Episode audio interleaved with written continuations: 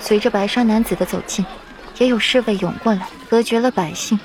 中间只剩裴玉和那小贩几人。老远便瞧见了，却是不敢相认。裴世子今夜也在陪世子妃出来逛夜街。一开口，顾阮的脸色便冷了下来。这人是娄烨。国师大人也好闲情，怎么，国师大人也对这奖品感兴趣？裴玉从容不迫道：“他早便瞧见娄烨了，他本不想过来的，可难得他家娘子对这儿的花灯感兴趣，不愿扫了他的兴，想着两人都戴着面具，旁人也不易认出，才过来了。没想到还是被人瞧了出来。国师大人万安。”顾阮轻轻颔首，礼数到位，目光也是镇定自若。娄烨浅浅一笑，杨博的目光在顾阮的身上巡视，发现没什么不妥，才收回了目光。没瞧见有戴人皮面具啊？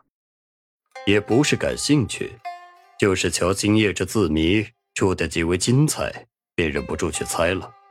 不知店主，本国师猜的可对？小贩的腿都被顾阮三人着你来我往的几句话给吓到了，小腿肚子直打颤。又是国师，又是世子爷的，怎么就盯上了他家的字谜了呢？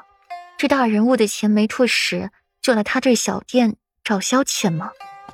啊，国国师大人，您和这位世子殿下都猜的非常对，就是，就是这个字谜，呃，小人这就把花灯与奖品交给国师。还有世子殿下，小贩被吓到了，结结巴巴的说话。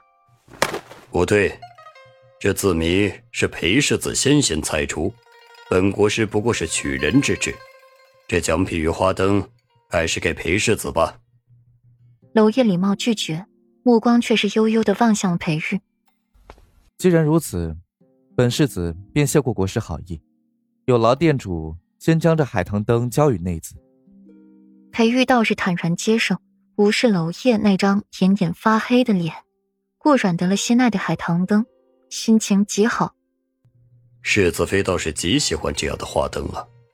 娄烨看着顾阮手里拿着的海棠灯，眸光一暗。我是说笑了，只因这海棠灯是我夫君送予我的定情信物，自然见之喜之。顾阮慢条斯理的回答。目光落在那小贩手中的锦盒里，这就是神秘奖品呢。看上去没什么稀罕的，店主，你该不会是在糊弄我吧？顾阮不想要的摇摇头。世子妃啊，这小人怎么敢糊弄你们几位大人物呢？这盒子里装的可是小人的家传之宝。家传宝物，一个家传宝物，你就怎么因为一个字谜就给了我？顾阮怀疑的挑挑眉，那小贩尴尬的笑笑：“世子妃，小人这不是以为没有人能猜得到字谜吗？哪知道今天的运气不好，遇上了裴玉，而且还是一国世子，随便拿出一个东西来忽悠人家，这脑袋还要不要了？”世子妃，这礼品便交给您了。那小贩一脸肉痛的表情逗乐了顾阮。顾阮打开锦盒，瞧见里面静静的躺着一枚成色极佳的玉，莹润通透，温腻清凉，绝不是凡品。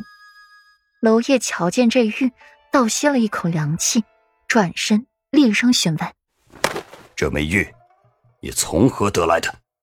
裴玉微微挑眉，伸手将那玉收好，才悠悠看向娄烨，唇角噙着一抹淡笑，是娄烨恨极的弧度。怎的？国师大人识得此玉？娄烨这才惊觉自己方才的失态，面闪几分的不自然。呃，呃，不是，只是瞧着这玉眼熟，像极了本国师曾经一位固有之物，这才有所失态。不知裴世子可否把玉借与本国师仔细看一番？哼，国师大人说的哪里的话？天下玉万千。